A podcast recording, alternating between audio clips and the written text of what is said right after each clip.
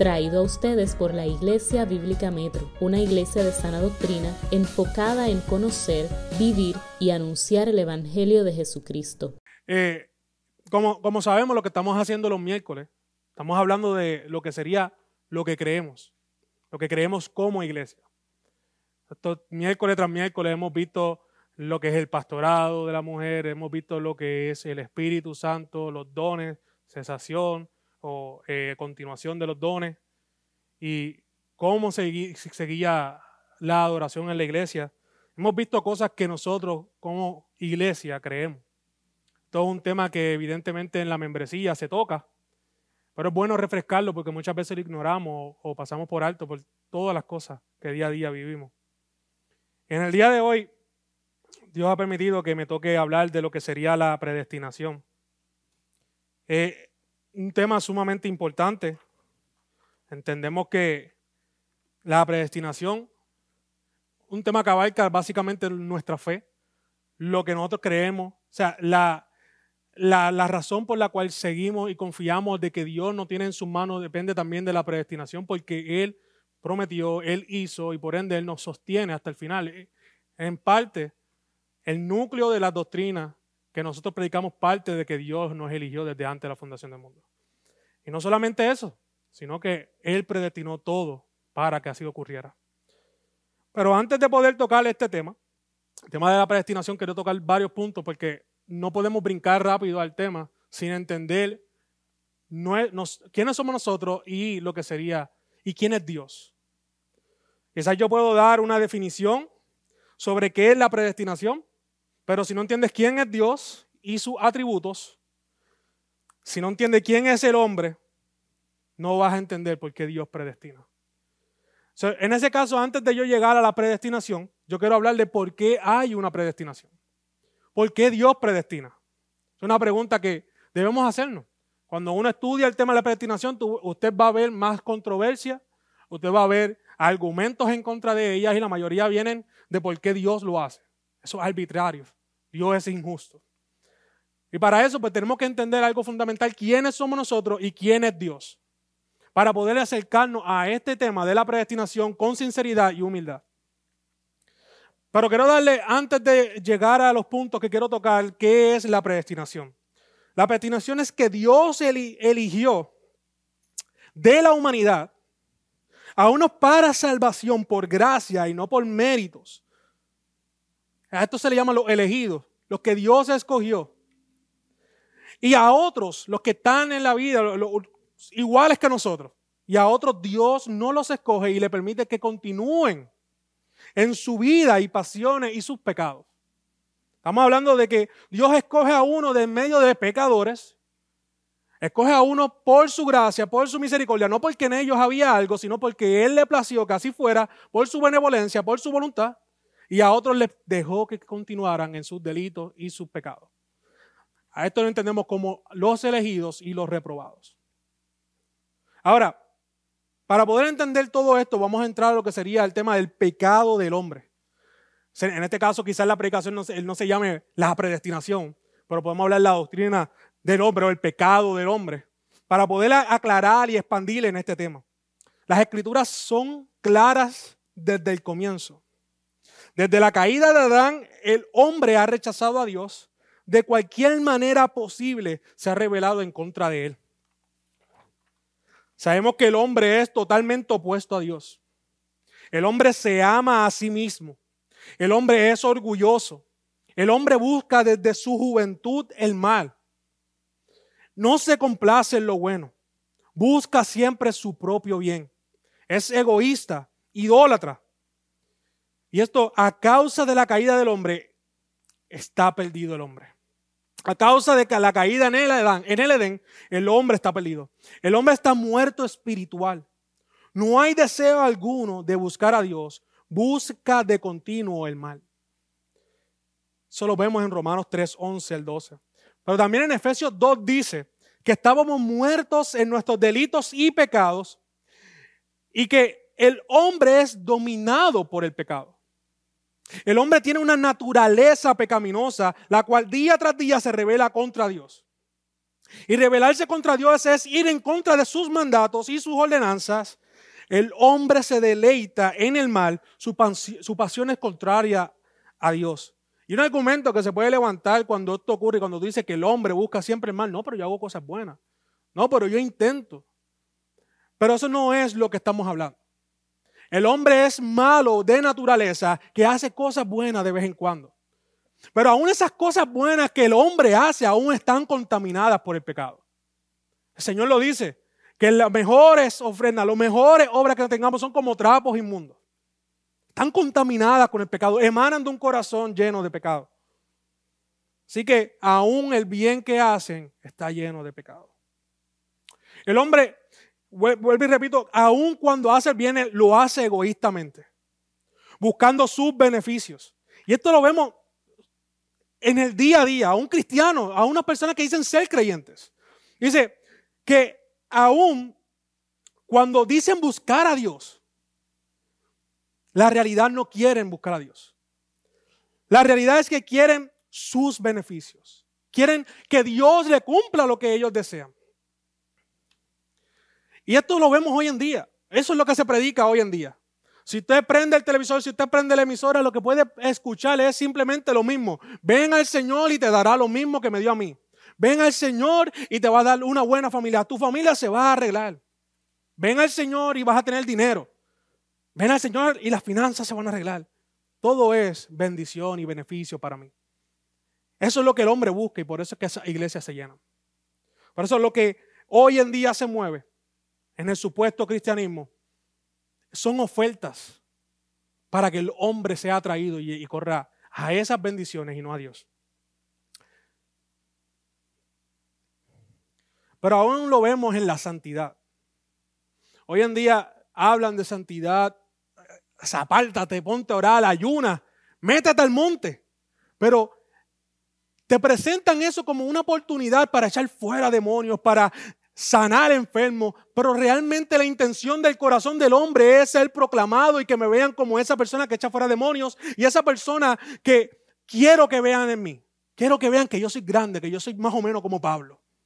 La realidad es que el corazón del hombre es tan egoísta y narcisista que aún en las cosas de Dios corre a él para su propio beneficio. Y eso lo vemos de continuo. Que no buscan a Dios por quién es Él, ni por amor, ni por temor, lo buscan por sus beneficios y esto entendemos que es pecado. El hombre es esclavo del pecado. Así lo dice Jesús en, Jesús, en Juan 8:34. Vemos que el hombre es apasionado por el pecado, pero también es esclavo del pecado. Dice Juan, ciertamente les aseguro que todo el que peca es esclavo del pecado. Por eso Jesús en el versículo 36 de ese mismo capítulo dice, así que si el Hijo los hace libres, ustedes serán realmente libres. Hermano, si realmente Dios está diciendo que si el Hijo los hace libres, serían verdaderamente libres porque realmente no somos libres. Se está hablando de que en Él hay libertad es porque nosotros no somos libres. Y ese argumento en el cual vienen y dicen, no, porque tenemos un libre albedrío, nosotros podemos hacer conforme a lo que deseemos, pues entonces te, te pregunto, ¿deja de pecar? ¿Por qué no dejas de pecar? ¿Por qué no haces el bien durante toda tu vida? ¿Por qué no corres al Señor y cumples sus mandamientos? Si el libre albedrío es tan libre, ¿por qué no lo haces? Pero eso es un engaño que el hombre ha presentado, que el hombre por sí mismo puede hacer algo bueno y que puede cumplir con cosas que no puede cumplir, que la palabra es clara, que no es posible cumplir, pero queremos argumentarle que nosotros sí podemos. Pero si el Hijo vino a libertar es porque estamos esclavizados en el pecado. En Cristo somos libres del pecado, solo en Él. No hay nada en el hombre la voluntad del hombre está dominada por el pecado y por tal razón no puede y no desea la salvación ni aceptar a Cristo por deseo propio. Por eso Dios debe comenzar la obra en el hombre. Tenemos que el hombre, su voluntad está encadenada, está totalmente esclavizada al pecado. El hombre desde su juventud no busca más que satisfacer sus necesidades e ir en contra de Dios. Eso es lo que la palabra presenta. Por eso es que Dios quien llama al hombre y comienza su obra. como dice Ezequiel 11, 19 al 20, y les daré un corazón y un espíritu nuevo pondré dentro de ellos. Y quitaré el corazón de piedra de medio de su carne y les daré un corazón de carne para que anden en mis ordenanzas y guarden mis decretos y los cumplan y me sean por pueblo y yo sea ellos por Dios. Si vemos desde el principio está diciendo yo haré, yo haré, yo haré. Y a causa de que yo hice, ahora ustedes van a hacer. Porque es que Dios es el que comienza la obra en el hombre que es terco y duro porque no desea a Dios. Eso es lo que vemos en las escrituras. Pero entonces, al ver que es Dios el que comienza la obra, es Dios el que llama, es Dios el que transforma, es Dios el que cambia ese corazón de piedra y nos da uno de carne, se levanta las antenitas del soberano hombre. Y dice, ah, entonces es Dios el que hace todo. O sea, Él me obliga a mí a amarle. Él me obliga a mí a seguirle. Y después dicen, ¿acaso Dios puede ir en contra de la voluntad del hombre? No era Dios un caballero y tocaba la puerta. Esa imagen y esa foto de que Dios está tocando la puerta llorando, por favor, ábreme, por favor. Él es un caballero, Él no rompe la puerta y te salva, no, no. Él no es un SWAT que te salva, no, no. Él, él te está viendo muriendo y Él te dice, ¿quieres que te salve? No, ese Dios tan bueno. Pero no, la palabra nos presenta algo más grande que ese Dios. Dios nos presenta un Dios soberano. Un Dios que es soberano aún en los corazones de los hombres. Un Dios que es soberano sobre la naturaleza, sobre toda su creación. Un Dios que es soberano en la salvación. Él escoge para salvación conforme a su voluntad. No hay nada en el hombre, como dijimos, el hombre no busca ni desea la salvación. Por eso hay una predestinación. Porque todos, hermanos, todos íbamos directo al infierno. Todos estábamos condenados a causa de nuestro pecado. No íbamos como tristes prisioneros al infierno. No íbamos llorando porque, ay, porque me tocó a mí ser un pecador. Al contrario, el hombre va gozoso al infierno, vive gozoso porque va a lo que él desea. Él va corriendo, él va corriendo haciendo el pecado porque se deleita en el pecado. Esa imagen de que el hombre está sufriendo porque tiene cadenas de pecado, eso es un engaño. El hombre ama pecar y se deleita en el pecado. Así que, al contrario, nosotros íbamos al infierno como si fuese una carrera. Cada día más pecábamos más como para decir yo voy a llegar primero, yo soy más malo que tú. Esa es la satisfacción del hombre. Pero Dios en su misericordia le plació salvar a algunos por gracia. Pero para que esto sea real, la voluntad del hombre debe ser quebrantada. Y es por medio del Espíritu de Dios que esto ocurre. Es un acto soberano de Dios en la vida de sus escogidos. Él transforma nuestros corazones, nos hace nacer de nuevo. Es Dios quien hace esto. El hombre no es quien lo hace. El hombre no se esfuerza a sí mismo para nacer de nuevo. El hombre no se cambia su corazón. Es Dios quien lo hace. Al nacer de nuevo, nuestra voluntad pecaminosa es liberada. Somos libres para creer en el Señor. Nosotros no contribuimos en nada. La obra es totalmente de Dios, quien hace como desea con sus criaturas. Y ahora, ¿quiénes somos para cuestionarle cuando Él hace eso? Y se podría argumentar, no creo, porque Dios no me ha dado la capacidad de creer. Por ende, mi perdición es porque Dios no me llamó y me cambió. Como yo no soy uno de los elegidos, pues en ese caso es porque Dios no me escogió. Y se argumenta diciendo eso. hay gente que te lo puede decir en la cara. Yo no creo porque Dios no me escogió. La realidad es que tú no crees porque tú no quieres.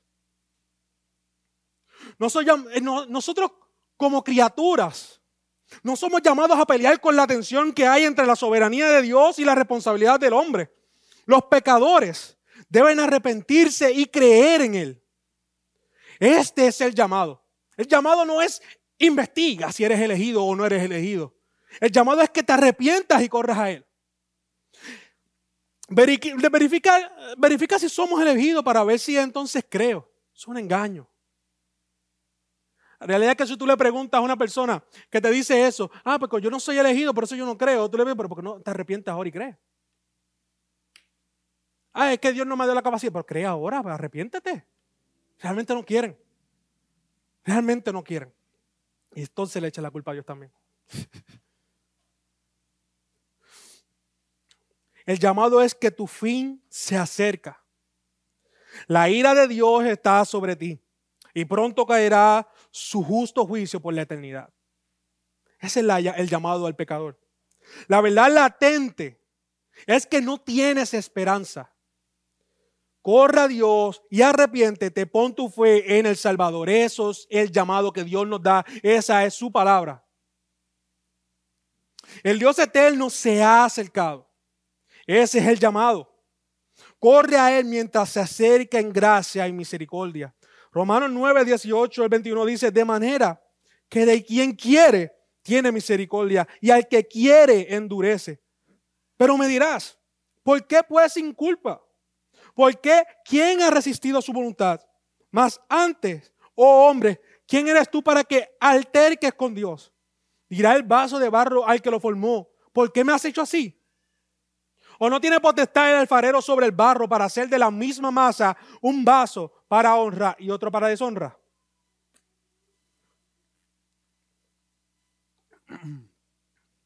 Gloria a Dios por su misericordia y bondad. Es claro que la justicia de Dios debería caer sobre todos porque hemos pecado. Y a un minuto antes de su llamado y su obra en nosotros, nos deleitábamos en el pecado, acumulando ira para el día del Señor. Muchos objetan diciendo, es injusto que uno lo llame a salvación. No ignoremos que nadie merece la salvación y todos merecemos la ira de Dios. Dios muestra misericordia si la misma se debe. Si Dios le debe misericordia a alguien, si Dios debe darle a todos misericordia, pues entonces no es misericordia. si Dios tiene que salvar a alguien, no es misericordia. Bendito sea Dios que nos ha dado la bendición de creer en Él y nos ha dado a Cristo. Hermanos, si hoy deseamos conocer a Dios y correr a Él, si nuestro día a día Dios es el tema principal de nuestra mente y corazón, si le deseamos, esto es obra de Dios en nosotros. Disculpen. Esto es su espíritu llamándonos para salvación o su espíritu ya en los salvos. Respondamos en agradecimiento. De nosotros no proviene este deseo. Esto viene porque Dios ha comenzado la obra. Debemos responder a ella, debemos conocerle, debemos responder en agradecimiento por su amor y misericordia. ¿Qué tenemos nosotros que es diferente a aquellos que se pierden? En resumen, para poder entender la predestinación es necesario saber por qué se necesita la predestinación. Así que entendemos que el hombre por su pecado va camino a muerte eterna, al justo juicio de Dios. Sabemos que en sí mismo el hombre es incapaz y no desea la salvación. La voluntad del hombre está esclavizada por el pecado y es necesario una intervención sobrenatural de Dios en el corazón del hombre. Dios es soberano sobre su creación. Y por medio del Espíritu Santo el hombre nace de nuevo. Por medio de la fe en, el, en Cristo resucitado, que es otorgado por Dios, y el arrepentimiento que es otorgado por Dios también. El hombre nace de nuevo. El hombre que tenía un corazón de piedra ahora tiene un corazón de carne que obedece y busca al Señor. El que estaba muerto en delitos y pecados se le es dada la vida. Ahora su voluntad no está esclavizada, sino que es libre por la obra de Dios. Ah, no, no tenemos nada que argumentar. Cuando entendemos estas dos verdades de que el hombre es quien la Biblia dice que es, que es malo y que no desea el Señor, y cuando vemos a Dios y lo ponemos donde Él va, porque nosotros como seres humanos y todas las religiones quieren poner a Dios semejante al hombre, cuando vemos a Dios como un soberano que cambia corazones, que entra a la vida de la persona, que salva conforme a su voluntad y que no tiene que esperar que el hombre sea el que comience la salvación, cuando lo veamos de esa manera vamos a empezar a entender qué es la predestinación. Si Él no nos predestina, estuviéramos todos perdidos. Pero él deseó, él, deseó y él quiso mostrar su misericordia, su bondad y su justicia por medio de, de la predestinación, de la elección de algunos. Gloria a Dios por eso, porque si no tú y yo estuviéramos camino al infierno, estuviéramos camino donde nosotros antes de Cristo deseábamos ir. Pero gloria a Dios por eso. Así que damos gracias al Señor, porque su obra en nuestras vidas soberanamente fue por misericordia y fue por bondad y fue por gracia. Y no fue porque nosotros decidimos y porque queremos. Así que, amén.